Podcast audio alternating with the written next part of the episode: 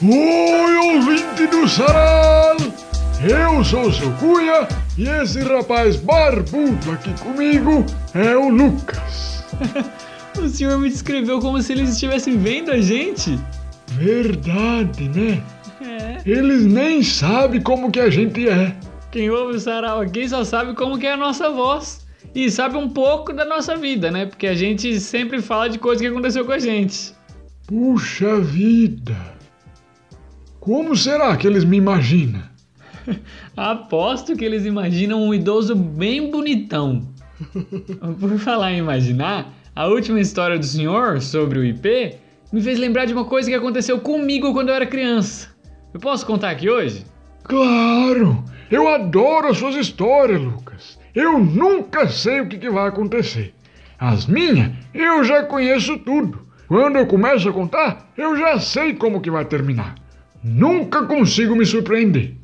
Mas as suas histórias são uma caixinha de surpresa para mim. Eu vou contar hoje sobre a natureza também, igual o senhor contou no último episódio.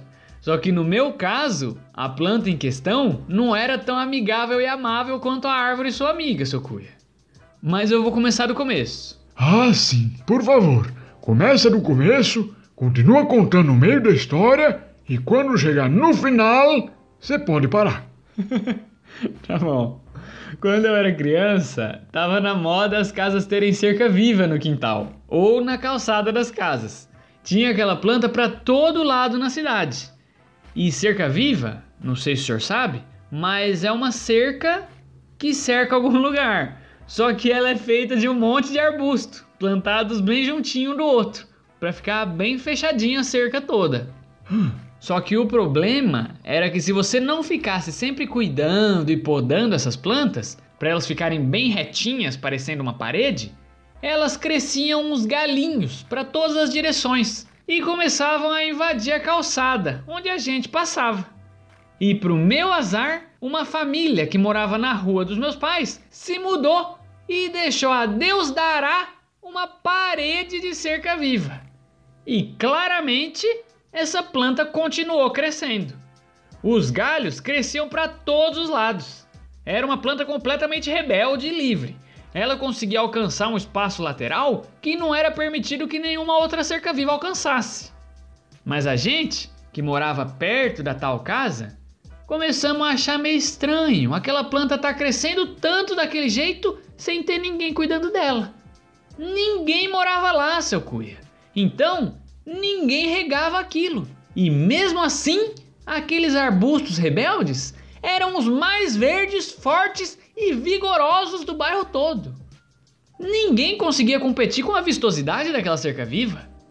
Eu era uma criança quando isso aconteceu, mas eu lembro que os adultos convocaram uma reunião do bairro para tentar entender o que estava acontecendo naquela casa e o que, que eles podiam fazer para conter a rebeldia daquela cerca que estava sendo um péssimo exemplo para as outras plantas do bairro.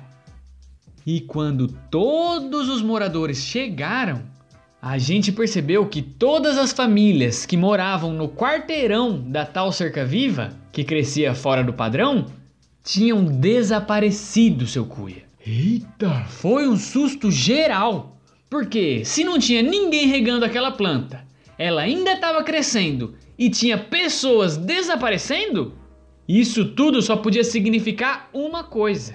Ela era, era uma, uma planta, planta carnívora. É, como é que o senhor sabe? Eu já vi isso acontecer.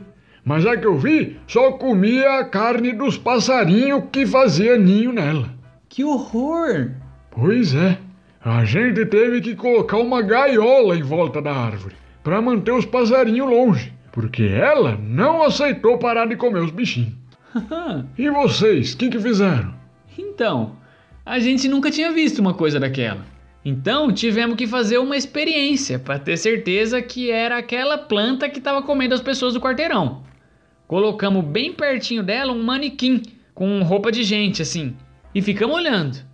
Não deu nem 10 minutos e a planta começou a esticar os galhos para o manequim, assim, lambendo os beiços, salivando por causa da refeição que ela ia comer. Pegou ele e puxou para dentro do arbusto. Ninguém da gente nunca tinha visto nada parecido com aquilo. Ficou todo mundo muito chocado. E ainda piorou quando a planta cuspiu de volta o manequim de plástico, depois de perceber que não era uma pessoa de carne e osso. Aí não teve jeito. Tivemos que denunciar aquela cerca-viva para a polícia e ela acabou sendo presa, depois de ter confessado que comeu a carne dos pessoal que morava lá. Olha que horror! Realmente, além de carnívoro, ainda era criminoso esse arbusto. Um péssimo exemplo para as crianças do bairro. Você vê, né, seu Cuia? Enquanto tem gente que é vegetariano e só come plantas, agora tem também plantas que são carnívoras e só come carne. Mas na verdade isso tá certo, né, Lucas? Oxe, como assim? É, vegetariana que ela não podia ser, né? Porque se ela se alimentasse de planta, ela seria canibal. E ser canibal não é uma coisa boa. Faz sentido. Por isso que o mais certo é se alimentar da luz do sol, igual que as plantas normal faz. Porque assim a gente ia produzir a nossa própria comida, igual que as frutas das árvores, e não ia precisar comer ninguém. Só que essa dieta alimentar não funciona pro sol. Porque se ele se alimentasse dele mesmo, ia ser um canibalismo solar.